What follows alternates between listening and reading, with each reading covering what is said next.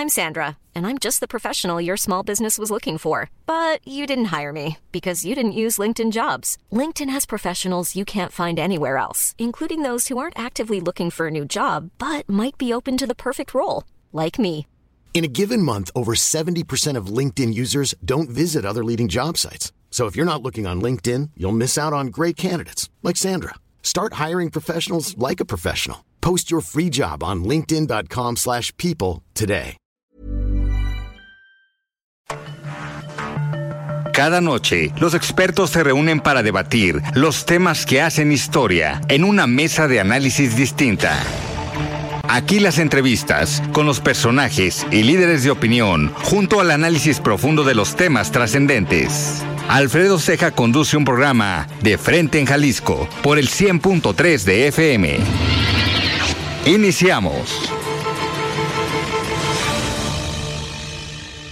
Hola, ¿qué tal? Muy buenas noches. Bienvenidos a una emisión más de De Frente en Jalisco, aquí en Heraldo Radio Jalisco. Hoy lunes 27 de noviembre quiero agradecer, como todos los días, en los controles técnicos a Antonio Luna y a Ramón Luna, en la producción y redacción de este espacio a Ricardo Gómez y recordarles nuestro número de WhatsApp para que se comuniquen con nosotros, el 3330 1779 66. El día de hoy vamos a tener esta mesa de análisis de todos los lunes. En esta ocasión me acompaña solamente Mario Ramos, él es ex consejero del Instituto Electoral y de Participación Ciudadana del Estado de Jalisco. Hoy no nos puede acompañar Mario Hueso por algunos compromisos que tiene en la Feria Internacional del, del libro. Eh, en, esta, en esta ocasión, pues tuvimos un fin de semana muy movido con precandidatos presidenciales que visitaron Jalisco y tuvimos la oportunidad de platicar con Xochitl Galvez. Ella es la precandidata de esta alianza del Frente Amplio por México y pues vamos a tener una plática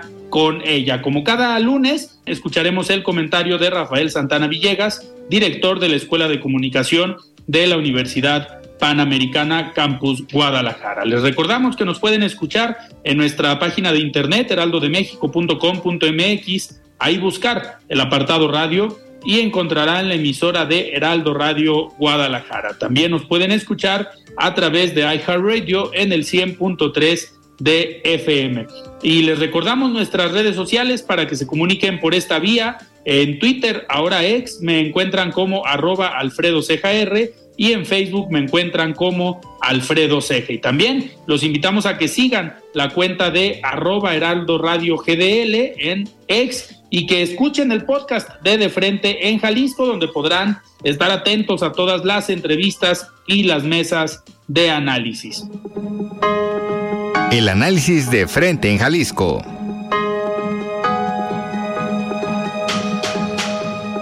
Muy bien, pues arrancamos esta mesa de análisis de los lunes. Estimado Mario Ramos, ¿cómo estás? Muy buenas noches. Hola, buenas noches, Alfredo. Qué gusto estar de nuevo aquí en el programa. Un saludo a todo el auditorio. Muchas gracias. muchísimas gracias, Mario. Pues vamos, vamos arrancando. Fue un fin de semana bastante, bastante movido. Aparte de que empieza la Feria Internacional del Libro, de donde estaremos transmitiendo eh, a partir del día miércoles, ahí en, el, en la cabina de Heraldo Radio en la Feria Internacional del Libro, pues arrancó la fin y arrancó bastante movida la política aquí en Jalisco, la parte política electoral, porque estuvieron pues Xochitl Galvez, estuvo Samuel García, ambos en la Feria Internacional del Libro, pero también en los arranques de precampaña, en el caso de Samuel García, pues en los arranques de Juan José Frangé, en el arranque de Verónica Delgadillo, un evento, una cabalgata bastante concurrida en el municipio de Tlajomulco, y en el caso de Xochitl Galvez, pues tuvo una eh, reunión eh, importante con eh, simpatizantes de los partidos y con la sociedad civil convocada por el Foro Plural Jalisco y por Confío en México. Pero Mario, pues estamos cerrando prácticamente el año y el mes de noviembre, pero con una actividad bastante movida. ¿Será que les interesa Jalisco a los precandidatos?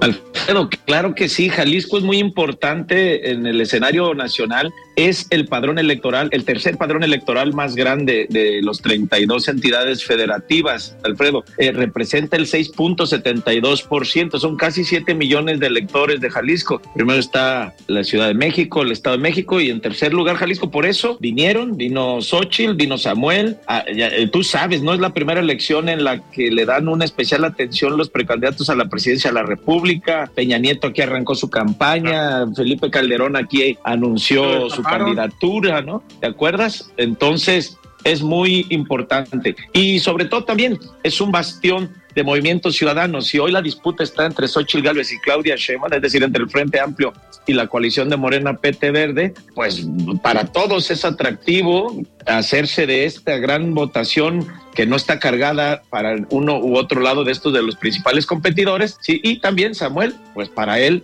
al ser un bastión de movimiento ciudadano, por supuesto tiene que arrancar de aquí. Vimos que le dedicó este, buena parte del fin de semana, tuvo varios eventos, seguro Samuel estará regresando, pero todos, Alfredo, es Jalisco es muy importante para la decisión de quién será nuestro próximo presidente de la República para los próximos seis años. Eh, totalmente, Mario. Y aparte, vienen a un evento importante. Eh, Samuel García estuvo el sábado en la Feria Internacional del Libro eh, Xochitl Galvez estuvo el día de ayer en el homenaje que le hicieron al ex rector y fundador y presidente de la FIL, Raúl Padilla eh, López, pero ahorita vamos a hablar de este, de este evento, de este, pues de este homenaje que le hicieron a Raúl Padilla, pero a ver, eh, se vuelve la FIL, Mario, un, una pasarela política, eh, obviamente eh, Samuel ahí hace algunas jugadas interesantes diciendo que antes de que los medios le pregunten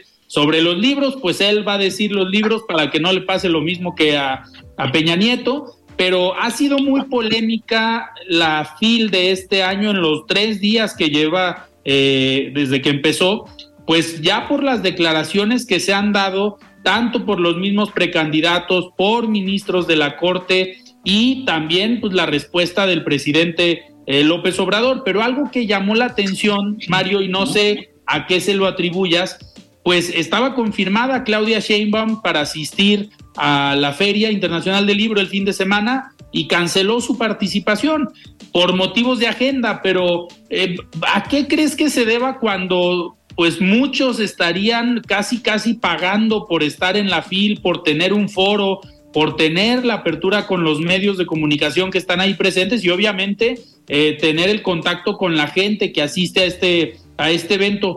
¿A qué crees que se deba, Mario? ¿Será por motivos de agenda que cancelen su participación en este evento, en el caso de Claudia Sheinbaum? Sí, mira, sin duda debe tener eh, Claudia Sheinbaum una agenda apretada, complicada, está recorriendo el país. Sin embargo, bueno, ya escuchamos también, Alfredo, pues, las declaraciones del presidente de la República, no solo hoy, no solo en esta ocasión, en anteriores ediciones, él ha tenido pues eh, sus comentarios no, no, no, positivos sobre la Feria Internacional del Libro. Y uno puede entender que ha, habido, o muchos de los personajes, escritores, intelectuales, analistas o políticos también que se dan cita a la feria, pues han sido muy críticos del presidente desde siempre, ¿no? Desde que era jefe de gobierno, en sus tres incursiones en campañas para la presidencia de la República.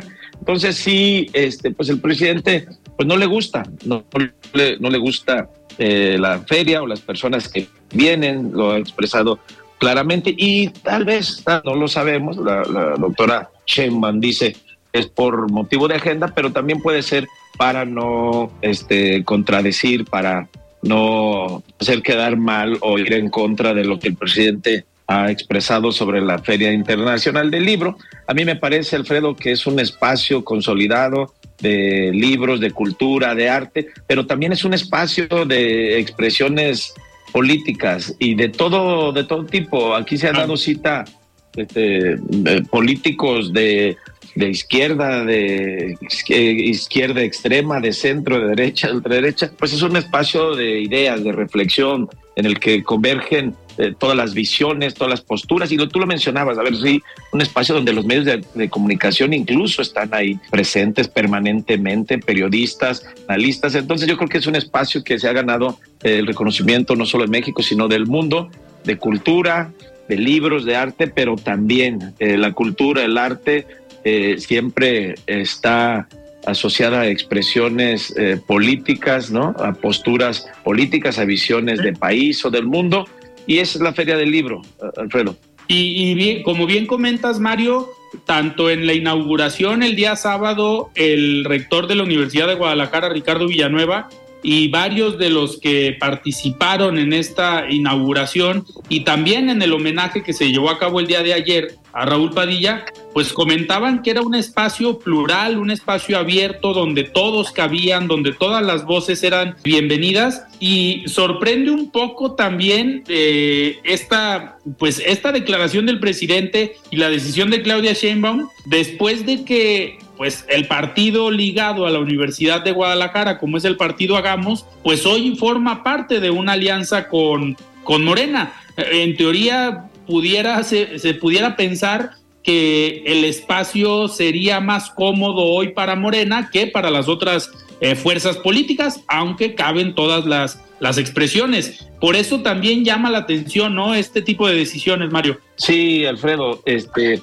sí, sí llama sin duda la atención este, este hecho. Y bueno, pues la, yo creo que la Feria Internacional del Libro ya rebasó este, por mucho una postura política local, ¿no? Incluso este, una postura. Eh, Estamos teniendo problemas con con el enlace con Mario, con Mario Ramos. Eh, estamos platicando sobre estas visiones eh, políticas que pues se han desarrollado a lo largo de ya 37 ediciones de la Feria Internacional del Libro, eh, en, donde, en donde vemos que partidos de izquierda, personajes de izquierda, de derecha, de centro, pues han venido y han formado parte de la Feria Internacional del Libro y pues las declaraciones el día de hoy del presidente donde pues habla que son los conservadores o donde es un foro mm, que no va de acuerdo con la ideología o con su proyecto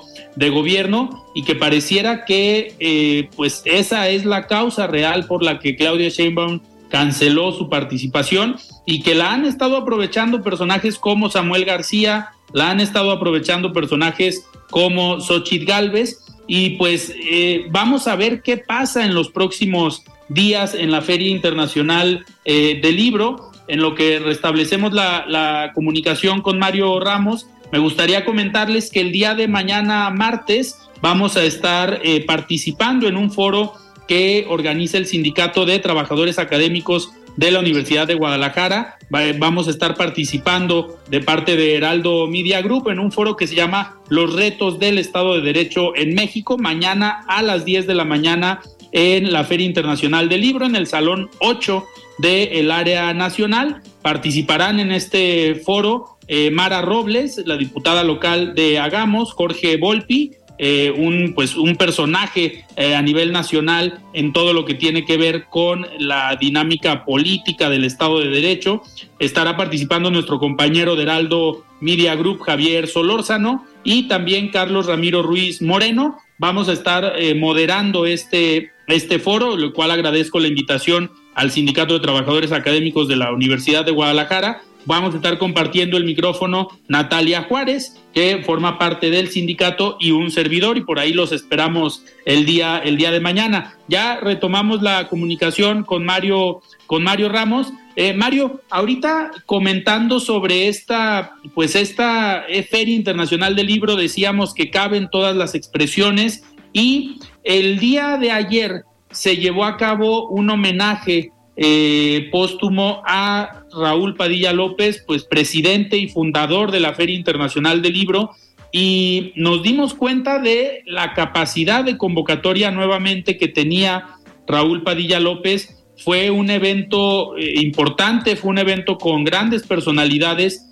tanto del ámbito político como del ámbito empresarial, del ámbito académico, pero sobre todo del ámbito de la cultura, eh, que pues hablan muy bien de Raúl Padilla sobre los grandes proyectos que dejó para Jalisco, como la Feria Internacional del Libro, el Festival Internacional eh, de Cine, y pues todo lo que es el conjunto Santander de Artes Escénicas, el Museo de Ciencias Ambientales, eh, el, auditorio Telmex, la Cineteca, todas estas instalaciones que la misma secretaria de Cultura del gobierno del estado eh, daba, daba un dato ayer comentando que durante 100 años Guadalajara solamente tenía o tuvo un lugar para que se desarrollaran eh, la ópera en Jalisco y fuera el Teatro de Gollado y que ahora tenemos pues más oferta de lugares donde se puede desarrollar este tipo de obras eh, y que fue gracias al impulso que se ha tenido desde la Universidad de Guadalajara con la visión de, de Raúl Padilla.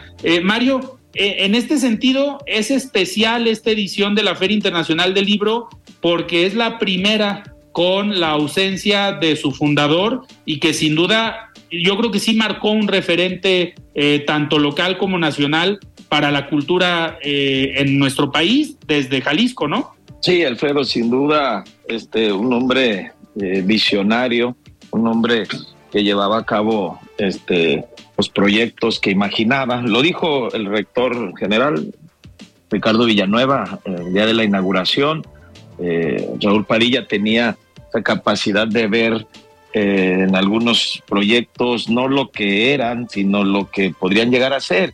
Él imaginó tal vez hace más de tres décadas cuando empezó a promover los libros y la lectura, ¿no? En, un esfuerzo pequeño, modesto, pero tal vez él ya está imaginando tener una feria de este, de este tamaño y que es referente, pues a nivel internacional. El trato lo conocemos, sabemos que es la segunda feria internacional más grande, más importante del mundo después de la de Frankfurt. Es la primera en habla hispana. Entonces, es, eh, influye mucho en la industria del libro, de la cultura y, convoca, ¿no? Eh, sí, es sin duda muy importante esta edición porque es la primera en la que no está él, pero bueno, se encargó también a lo largo de todos estos años de formar este, equipos, formar profesionales, eh, para la organización, para la logística, para la gestión de estos espacios. Eh, hoy los que nos hemos podido dar cita, yo creo que la, la feria este, sigue fuerte, sigue vigente y creo que es un esfuerzo que continuará por muchos años, muchas décadas más. Sería lamentable que este eh, gran ejercicio, este gran esta apuesta importante dejara de, de, ser. Y creo que no, no va por ahí, la universidad está enfocada y todos, no solo la, universidad, la industria, ¿no? Este, autores, hoy de todas maneras, él era un, gran convocador, ¿no? Pero, sin embargo, la feria ya convoca por, por sí misma. Entonces, pues sin duda uno de los principales eh, legados que deja, pone como referente a Guadalajara y a Jalisco en, en un aspecto eh, positivo a la escala mundial, ¿no? Hoy se habla mucho de nuestro país, se habla mucho de nuestro estado, eh, recurrentemente con malas noticias, ¿no? Este, la inseguridad, la violencia, pero qué bueno que también tenemos la oportunidad de que Guadalajara, de que Jalisco, este, se hable de, de, ellos, claro, con otros temas positivos, ¿no? Este, eh, importantes para la sociedad. Mario, por cierto, ahorita que comentas temas de, pues, lamentables de la violencia que se vive en Jalisco y en el país, eh, pues el fin de semana se vivió un momento complejo justo casi a la hora de la inauguración de la FIL en Tapalpa, donde vimos un operativo que si bien eh, derivó en una detención importante, pues causó alarma, ¿no? Para la población y para los turistas, sobre todo en la zona de, de Tapalpa. Eh, a ver, eh, se pueden tener otro tipo de estrategias porque los operativos y ver un helicóptero disparar desde, pues desde el aire para detener a un personaje, pues corriendo el riesgo tal vez población eh, civil o personas que ni la deben ni la temen, esto al final ahuyenta un poco al turismo, ¿no? Yo pienso que los que tenían pensado ir el próximo fin de semana a Tapalpa tal vez lo piensen dos veces. Sí, Alfredo, digo, son este, muy impactantes estos operativos y bueno, al final resultó exitoso para los cuerpos de seguridad, para la milicia, para la Guardia Nacional, porque lograron la detención, ¿no? Este, a mí me parece que este caso, a diferencia de muchos otros, y ojalá que, que no ocurra lo que ha ocurrido en otros lugares, es pues un operativo importante, fuerte, eh, y detuvieron a, este personaje. Eh, lo que no hemos visto en Tapalpa y ojalá que no se vea, que haya una disputa ¿no? entre, entre bandas del crimen organizado, porque eso genera este mayor impacto, ¿no? Yo creo que en este caso fue una, de, una detención, esperaría que quedaran las cosas eh, eh, tranquilas y que Tapalpa pues recobre su vida, ¿no? Este, turística, este, comercial, en fin, es un, es un lugar muy bonito, ¿no? en el que pues muchas de las familias, es un lugar turístico muy familiar, hay que decirlo muy familiar, este, pues que las familias puedan eh, visitar de nuevo con, con paz y, con calma, ¿no? Eh, Papalpa se ha caracterizado por estar tranquilo en cuanto a las bandas del crimen, como ha sucedido lamentablemente en otros, en otros municipios, en otros municipios turísticos incluso, en el que, bueno, pues están disputando el espacio en las calles, en las eso genera todavía un poquito más de, de intranquilidad y de incertidumbre. Yo esperaría que esta haya sido un hecho que se detuvo y que muy pronto la gente se dé cuenta que el municipio está tranquilo, está en paz y que no deje de ir a visitar y descansar. La, economía de, muchas familias pues depende del turismo, la principal actividad, la principal derrama económica. Yo esperaría que no, no traiga consecuencias para, para las familias de los tapalpenses. Sí, que no, que no pase lo que pasó algunos, hace algunos meses en Mazamitla, donde sí hubo un, como bien comentas, un conflicto entre bandas eh, del grupo del crimen organizado distintas y que sea pues hoy en Tapalpa solamente este, este operativo, porque sin duda, como bien comentas, la pues la economía local, los negocios locales, pues en su mayoría viven del turismo y turismo que particularmente va los fines de semana, que es cuando se incrementa la afluencia de, turistas, tanto de la zona metropolitana de Guadalajara como de personas de otros estados que vienen el fin de semana para ir a, Tapalpa y conocer las diferentes eh, pues atracciones que ahí hay. Mañana, mañana vamos a platicar, de hecho, con el secretario de Desarrollo Económico, con Roberto Arechederra. También le vamos a preguntar sobre pues cuál es el impacto que tienen este tipo de actos en la economía local, en los comercios locales y sobre todo qué estrategias pueden plantear desde el gobierno del estado para poder apoyar en estos fines de semana que a lo mejor se vuelven un poco complicados. También creo yo que eh, beneficia la temporada que viene, pues viene diciembre, estamos a punto de empezar este periodo eh, vacacional donde va mucha gente para diferentes eh, lugares turísticos como Tapalpa y que seguramente eso, eso ayudará en las próximas semanas a restablecer o a que no que no empeore y que no se dañe la economía de los negocios y por ende la economía familiar en esto en este municipio. Mario, nos quedan dos minutos antes de irnos a un corte, pero me gustaría preguntarte, a ver, este, estas visitas que hemos, que hemos estado teniendo en la, en la Feria Internacional del Libro, para regresar igual con este, con este tema,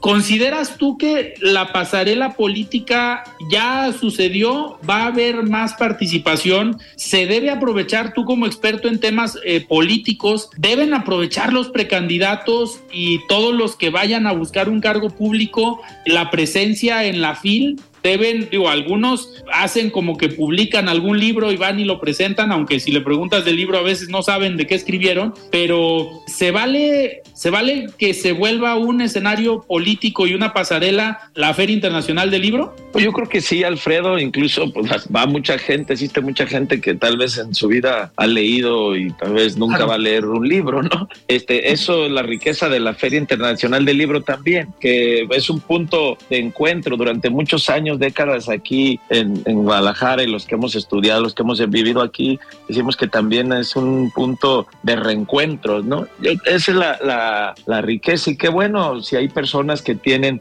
eh, su acercamiento con los libros una vez por año o con algunos autores o también con personajes de la vida eh, pública, política del Estado para ir a verlos, para ir a escucharlos. Hay gente que asiste hasta para ir a, eh, tomarle un autógrafo a alguien. Bueno, pues todo eso es la FIL, ¿no? Cada quien le encuentra el gusto, la manera, este, el placer o, lo que el beneficio que aporta Yo creo que esa es la riqueza. Van muchos estudiantes, hay tours, ¿no? De, que hacen o, excursiones que hacen las escuelas primarias, secundarias también. E, eso yo creo que es eh, la riqueza y otros que van y compran muchos libros, grandes lectores, en fin, a mí me parece bien y también como pasarela política dices, pues bueno, pues si hay, hay personas, ahí el, asiste el círculo rojo y todavía más, ¿no? Este, van y expresan sus ideas o van y escuchan. Yo creo que eso es lo fabuloso de la Feria Internacional del Libro y yo no creo que esté mal que también concurra todas las personas que tienen que ver, que inciden con sus opiniones o con sus posturas o con sus decisiones en la vida pública, política del, país y, del Estado. Perfecto. Mario, tenemos que ir a un corte, pero regresamos y seguimos platicando sobre todo lo que acontece aquí en Jalisco. Estamos en esta mesa de los lunes con Mario Ramos, él es ex consejero del Instituto Electoral y de Participación Ciudadana del Estado de Jalisco. Vamos a un corte y regresamos. Siga con Alfredo Ceja y su análisis de frente en Jalisco por el Heraldo Radio 100.3. El análisis de frente en Jalisco.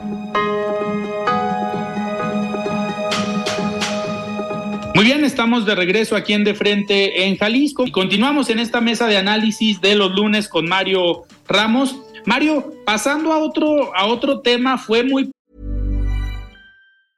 I'm Sandra, and I'm just the professional your small business was looking for, but you didn't hire me because you didn't use LinkedIn Jobs. LinkedIn has professionals you can't find anywhere else, including those who aren't actively looking for a new job but might be open to the perfect role, like me.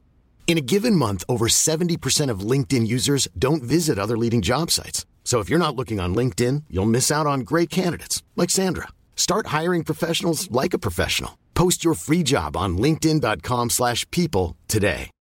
Millions of people have lost weight with personalized plans from Noom, like Evan, who can't stand salads and still lost 50 pounds. Salads generally for most people are the easy button, right? For me, that wasn't an option. I never really was a salad guy. That's just not who I am. But Noom worked for me.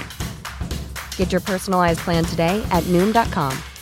Real Noom user compensated to provide their story. In four weeks, the typical Noom user can expect to lose one to two pounds per week. Individual results may vary.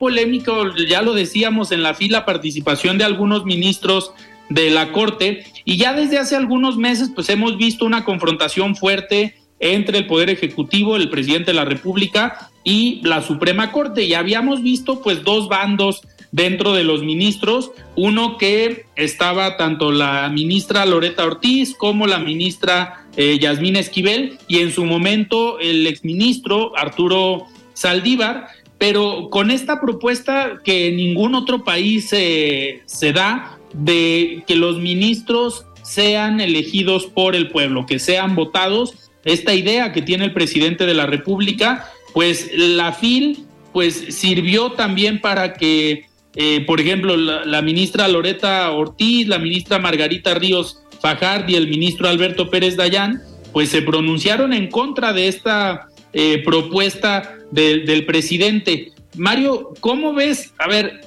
ya una ministra que fue propuesta por Andrés Manuel, que era digamos, de la línea de Andrés Manuel, si lo podemos decir así, pues ya también dijo, oigan, no, los ministros no podemos ser electos por eh, los ciudadanos. ¿Cómo, ¿Cómo ves? ¿Crees que se vuelva a, subir el nivel de, la, de las diferencias y de la polémica entre el Poder Ejecutivo y el Poder Judicial? Sí, Alfredo, sin duda. Y primero, pues mencionar que pues es una propuesta que no tiene sentido. Eh, me parece un despropósito porque incluso pues va en contra de la República, va en contra de la división de poderes, va en contra de los pesos y contrapesos, los frenos que deben tener eh, los poderes.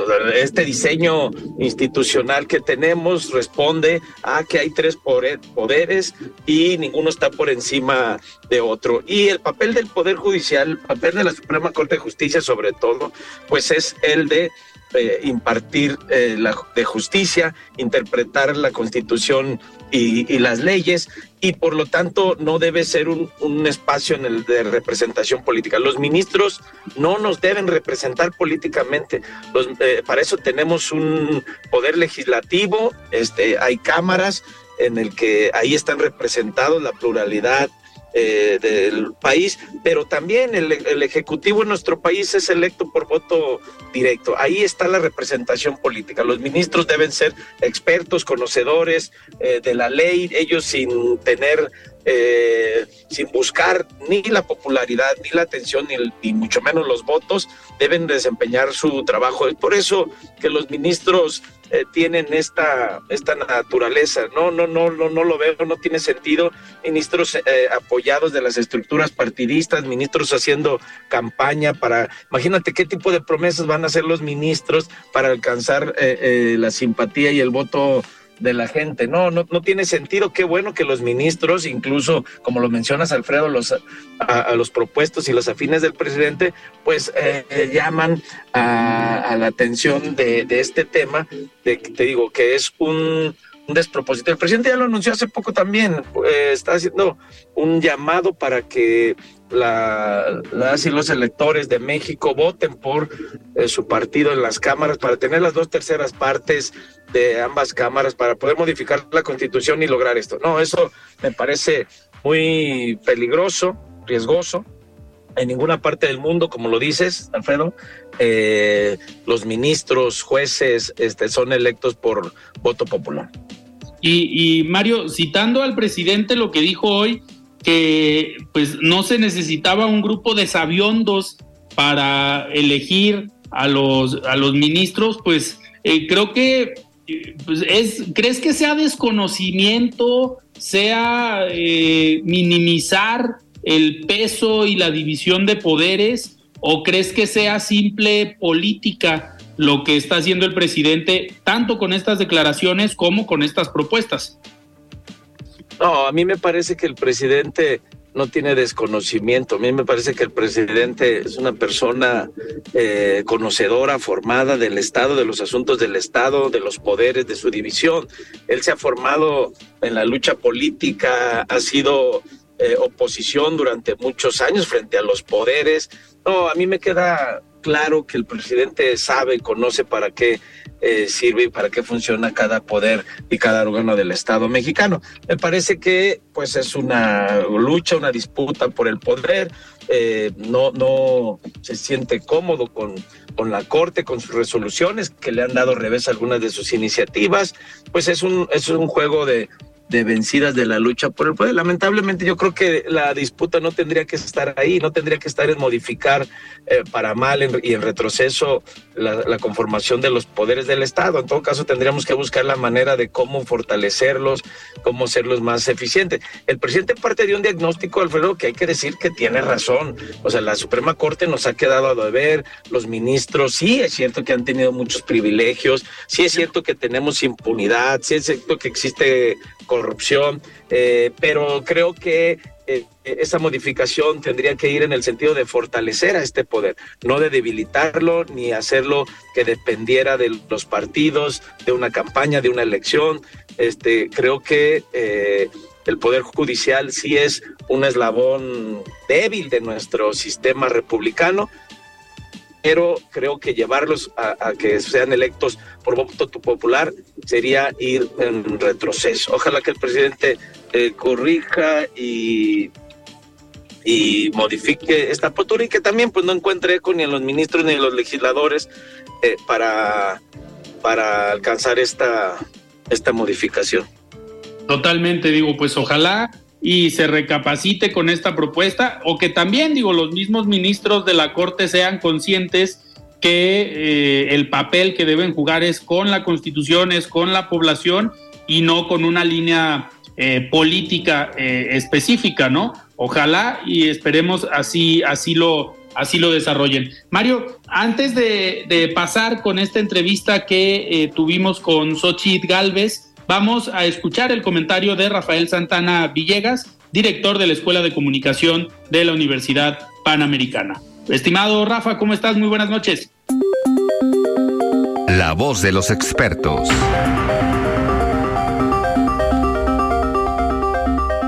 Buenas noches, Alfredo. Me da mucho gusto saludarte y saludar a quienes nos escuchan este lunes. Espero que hayan tenido un excelente inicio de semana. Los escenarios políticos, Alfredo, empiezan a montarse, tanto a nivel municipal como estatal y federal. Empiezan ya las precampañas y veremos cada vez más barras pintadas y personas entusiastas ofreciendo calcomanías en las calles. Sin duda, dentro de poco empezará a correr toda clase de información relativa a candidatos y candidatas, pero con seguridad mucha de ella será falsa. Así que esta noche me gustaría hablar precisamente de las llamadas fake news o noticias falsas y la alfabetización mediática como herramienta para combatirlas. Las noticias falsas han emergido como un fenómeno y un elemento común de la era digital, teniendo un impacto significativo en nuestra sociedad, siendo precisamente el campo de las campañas políticas uno de los que más afectaciones ha tenido. La difusión de este tipo de noticias ha demostrado ser una herramienta poderosa para influir en la opinión pública, moldear percepciones y alterar el resultado de procesos electorales. El impacto que tiene este tipo de información es profundo y presenta diferentes rostros.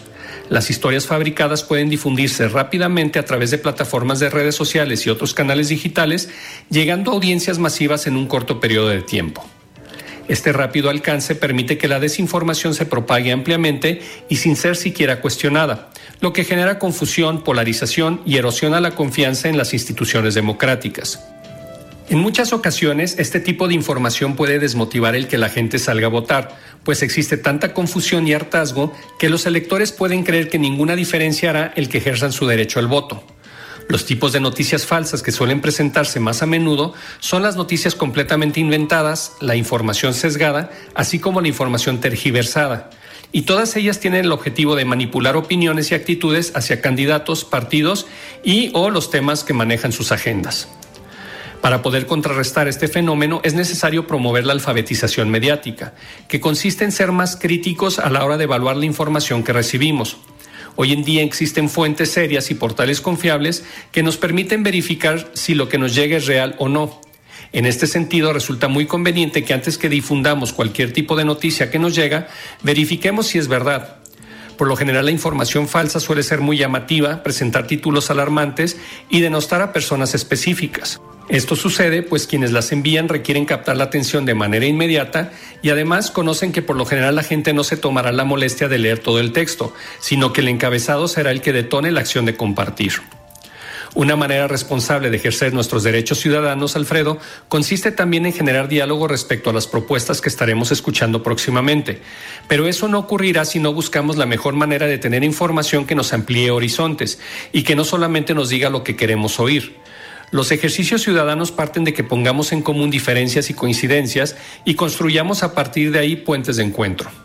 Fomentar una cultura de verificación antes de compartir información, promover el pensamiento crítico y la responsabilidad al compartir contenido en línea son elementos esenciales para contrarrestar la desinformación.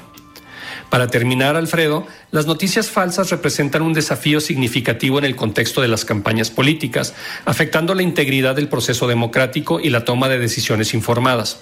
Abordar este problema requiere un enfoque integral que combine la educación mediática, la colaboración entre plataformas digitales, regulaciones efectivas y la responsabilidad individual para contrarrestar la desinformación y fortalecer la salud de la democracia. Hasta aquí mi comentario de esta noche.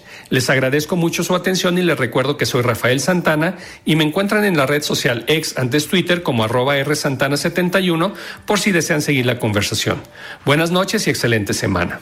Muy bien, arrancamos esta entrevista aquí en De Frente en Jalisco. Me da muchísimo gusto platicar el día de hoy con Xochitl Galvez. Ella es precandidata del Partido Revolucionario Institucional, el Partido Acción Nacional y el Partido de la Revolución Democrática a la presidencia de la República. Estimada Xochitl, ¿cómo estás? Buenas noches. Alfredo, buenas noches, qué gusto saludarte a ti y a todo el auditorio. Pues una larga gira el jueves, viernes por León, por los Altos de Jalisco, el sábado, ayer en Guadalajara y hoy aquí en la Feria del Libro. Entonces ha sido un día, eh, pues unos días muy intensos, pero muy contenta de recorrer de León a Guadalajara este, distintos poblados. ¿Cómo, cómo te está recibiendo la, la gente? Porque sabemos que pues ya arrancaron estas precampañas y algo que te ha caracterizado desde la última vez que platicamos contigo aquí en Guadalajara, es esta cercanía con la gente, esta pues amabilidad que te caracteriza y que te gusta estar en contacto eh, con la ciudadanía, pero ¿cómo te han recibido aquí en Guadalajara? ¿Cómo te han recibido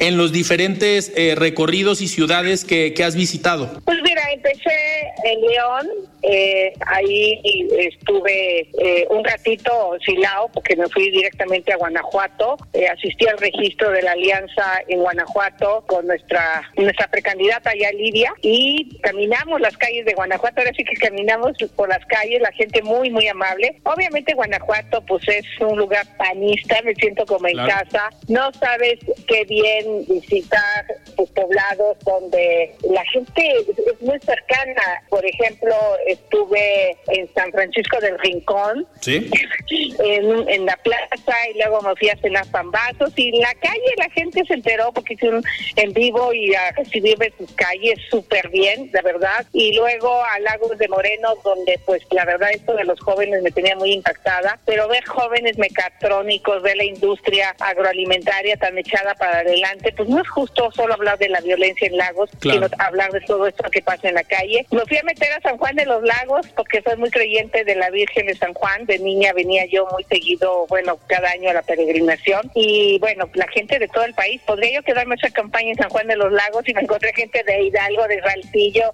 de Torreón, de Oaxaca, de Veracruz, de Puebla, o sea, muy bien. Y bueno, ya después de ahí, llegar a Guadalajara, eh, también me siento como en casa, ¿eh? Yo veo a la gente en Guadalajara este, muy, muy con alianza.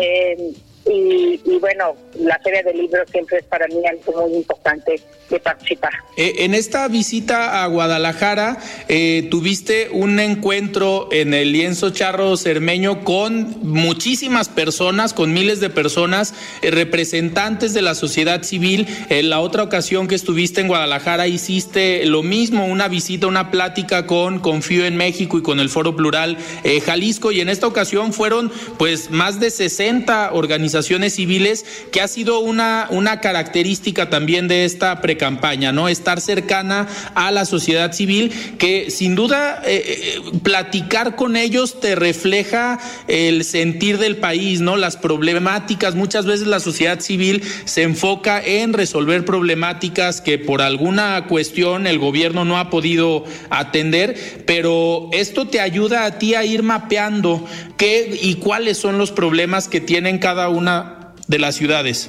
Mira, la mera verdad, encantada de estar en el lienzo charro, encantada de poder participar en este evento de la sociedad civil, porque al final los partidos tienen un número de militantes determinados, que en general son muy pocos, y la sociedad civil rebasa por mucho a los partidos políticos. Y en este caso, el que los partidos políticos hayan abierto su puerta a una candidata ciudadana, pues a mí me acerca mucho a la sociedad civil y pues me encantó y siento que Jalisco no se va a pintar de naranja. ¿Ves, ves fuerte y sólida a la alianza aquí en Jalisco. Con, digo, ya hay varias precandidatas registradas. Está Idolina Cosío, está Laura Aro, que era presidenta del PRI en Jalisco. Pero ¿ves fuerza y ves que va a llegar unida la alianza en Jalisco? ¿Eso te representan? Sí, en Jalisco vamos con una mujer, Morena va con una mujer, eh, MC va con un hombre y pues yo sí tengo la impresión que se va a poner bueno el tema en Jalisco porque yo vi una gran respuesta ciudadana y bueno, tú sabes que el gobernador me merece todo mi respeto, pero estoy convencida que a Jalisco le va a ir mejor con una mujer que sí entiende el federalismo. Me es preocupante todo el tema de la inseguridad Sí. de Jalisco y me parece que hay un enorme abandono del gobierno federal a Jalisco y eso no puede seguir pasando. Tenemos que apoyar a los presidentes municipales. Les quitaron el Fortasec. Sí. No se vale.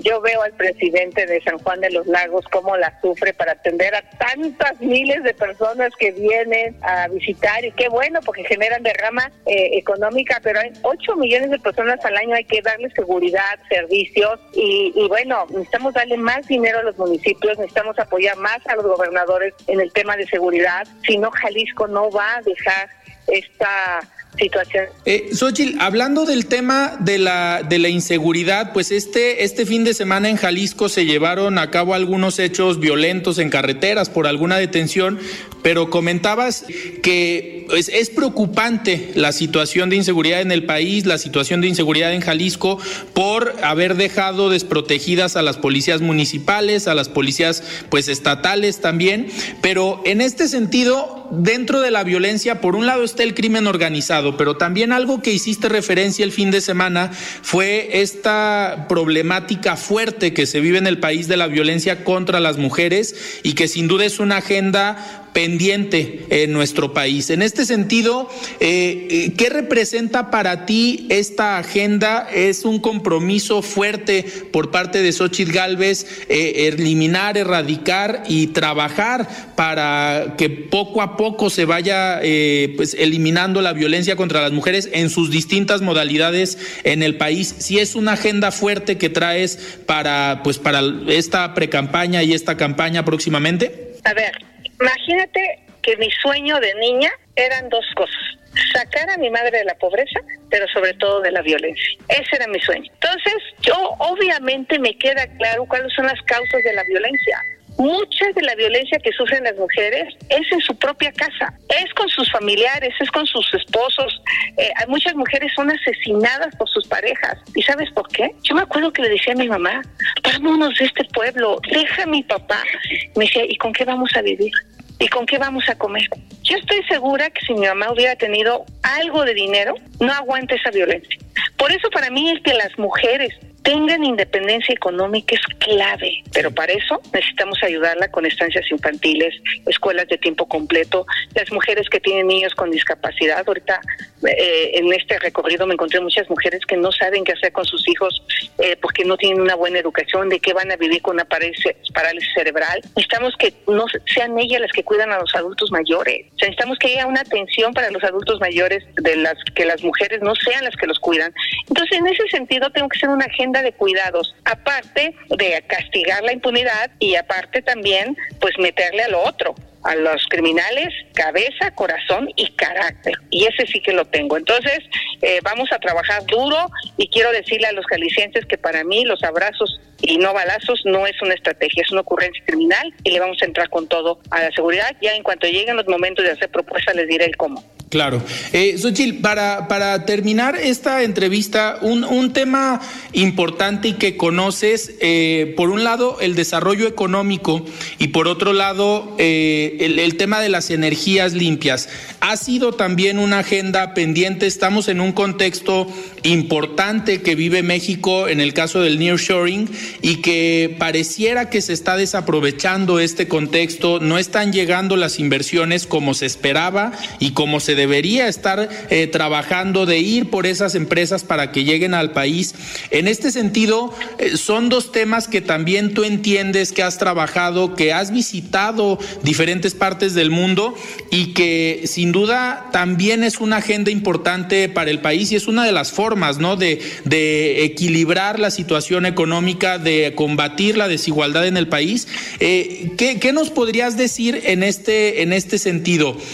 una política agresiva en materia económica para atraer la inversión? Eh, ¿Sería parte de tu proyecto? Es la posibilidad de salir de la pobreza para muchos jóvenes, para que tengan mejores empleos. Justo en Lagos de Moreno lo que me plantearon es les falta energía limpia. Necesitan trabajar más en la educación de los jóvenes, seguridad. Lo que me plantearon también es que es importante infraestructura, un libramiento, darle mantenimiento a las carreteras y ese es justo el plan económico que voy a presentar pronto. Energía limpia ya y la señora de enfrente que nos venga a decir que, que, que las energías renovables, ella fue a la Cámara de Diputados a pedirle a los diputados que votaran a favor de la ley de la industria eléctrica que privilegia los combustibles fósiles. Entonces, vamos a trabajar duro. Esa es la posibilidad de que Jalisco supere a muchos estados del país porque económicamente tiene un gran potencial. Simplemente hay que ayudarlos, hay que darle elementos a Jalisco. Eh, para, para terminar, la operación al interior de los partidos políticos ya, ya digamos, ya está la estructura, ya se repartieron las posiciones, las candidaturas, pero ¿cómo viene de parte de Xochitl Galvez esta, esta operación para que realmente estén comprometidos los tres partidos y sobre todo la sociedad civil, que sea un solo bloque y que sea un solo compromiso por el país? Aquí lo que tenemos que decir es que es más importante México que cualquier interés personal. Entonces estamos sumados. Yo me encontré en todos los municipios del PRI y del PAN PRD sumados al proyecto, a la sociedad civil convencida de que tenemos que sacar este proyecto adelante. Así es que sí va a haber operación cicatriz porque obviamente hubo heridos en el camino, pero tenemos que seguir trabajando y sumando a todos los que se puedan. Muchas gracias por la entrevista. Te mando un enorme abrazo. Muchísimas gracias, Ochil. Muy buenas noches. Buenas noches a todos. Y pues Mario, nosotros nos despedimos y nos escuchamos el próximo lunes. Muchísimas gracias, Mario. Gracias, Alfredo. Saludo al auditorio. Buenas noches. Nos vemos la siguiente semana. Nos escuchamos, perdón. Nos escuchamos la siguiente semana. Muchísimas gracias. Y el día de mañana, desde la Feria Internacional del Libro, estaremos platicando con el secretario de Desarrollo Económico, Roberto Aredes Chederra. Yo soy Alfredo Ceja. Muy buenas noches. Alfredo Ceja los espera de lunes a viernes para que junto con los expertos y líderes de opinión analicen la noticia y a sus protagonistas. Esto fue De Frente en Jalisco, otra exclusiva de El Heraldo Radio.